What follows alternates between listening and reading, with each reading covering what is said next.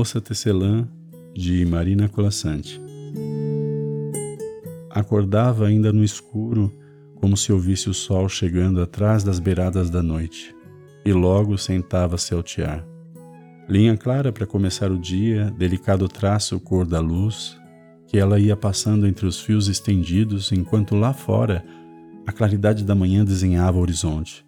Depois, lãs mais vivas, quentes lãs iam tecendo hora a hora em longo tapete que nunca acabava. Se era forte demais o sol e no jardim pendiam as pétalas, a moça colocava na lançadeira grossos fios cinzentos de algodão mais felpudo.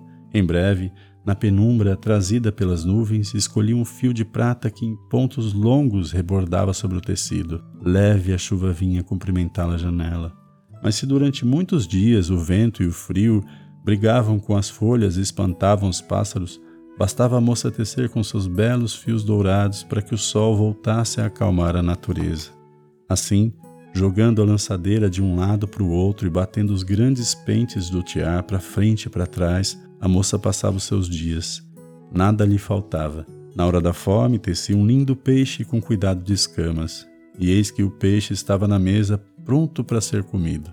Se sede vinha, suave era a lã cor de leite que entremeava o tapete. E à noite, depois de lançar seus fios na escuridão, dormia tranquila. Tecer era tudo o que fazia. Tecer era tudo o que queria fazer. Mas tecendo e tecendo, ela própria trouxe o tempo em que se sentiu sozinha e pela primeira vez pensou como seria bom ter um marido ao lado. Não esperou o dia seguinte com capricho de quem tenta uma coisa nunca conhecida, começou a entremear no tapete as lãs e as cores que lhe dariam companhia. E aos poucos seu desejo foi aparecendo: chapéu emplumado, rosto barbado, corpo aprumado, sapato engraxado. Estava justamente acabando de tremear o último fio da ponta dos sapatos quando bateram a porta. Nem precisou abrir. O moço meteu a mão na maçaneta, tirou o chapéu de pluma e foi entrando na sua vida. Aquela noite, Deitada contra o ombro dele, a moça pensou nos lindos filhos que teceria para aumentar ainda mais a sua felicidade. E feliz foi, durante algum tempo. Mas se o homem tinha pensado em filhos, logo os esqueceu, porque descoberto o poder do tear, em nada mais pensou a não ser nas coisas todas que ele poderia lhe dar. Uma casa melhor é necessária, disse para a mulher, e parecia justo, agora que eram dois. Exigiu que escolhesse as mais belas lãs cor de tijolo, fios verdes para os batentes e pressa para a casa acontecer. Mas pronta a casa já não lhe pareceu suficiente. Para que ter casa se podemos ter palácio? perguntou.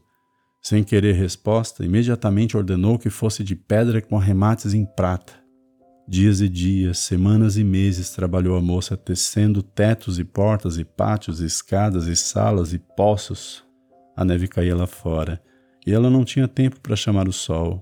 A noite chegava e ela não tinha tempo para rematar o dia. Tecia e entristecia, enquanto sem parar batiam os pentes acompanhando o ritmo da lançadeira. Afinal, o palácio ficou pronto.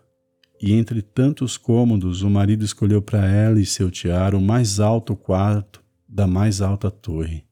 É para que ninguém saiba do tapete, disse e antes de trancar a porta, a chave advertiu: Faltam as estrebarias e não se esqueça dos cavalos. Sem descanso, tecia a mulher os caprichos do marido, enchendo o palácio de luxos, os cofres de moedas, as salas de criados. Terceira era tudo o que fazia, terceira era tudo o que queria fazer. E tecendo, ela própria trouxe o tempo em que sua tristeza lhe pareceu maior que o palácio, com todos os seus tesouros. E pela primeira vez pensou como seria bom estar sozinha de novo. Só esperou anoitecer. Levantou-se enquanto o marido dormia sonhando com novas exigências. E descalça para não fazer barulho, subiu a longa escada da torre, sentou-se ao tiar, dessa vez não precisou escolher linha nenhuma. Segurou a lançadeira ao contrário e, jogando-se veloz de um lado para o outro, começou a desfazer seu tecido. Desteceu os cavalos, as carruagens, as estrebarias, os jardins, depois desteceu os criados e o palácio e todas as maravilhas que continha. E novamente se viu na sua casa pequena e sorriu para o jardim além da janela. A noite acabava quando o marido, estranhando a cama dura, acordou e, espantado, olhou em volta. Não teve tempo de se levantar. Ela já desfazia o desenho escuro dos sapatos, e ele viu seus pés desaparecendo, sumindo as pernas. Rápido, o nada subiu-lhe pelo corpo, tomou o peito aprumado, o emplumado chapéu. Então, como se ouvisse a chegada do sol, a moça escolheu uma linha clara e foi passando-a devagar entre os fios, delicado traço de luz que a manhã repetiu na linha do horizonte. Que texto mais bonito. Bem, quantas vezes a gente precisa destecer algumas coisas na nossa vida e o quanto que esse conto nos atravessa para pensar essas questões. Eu fico por aqui. Um grande abraço e até mais.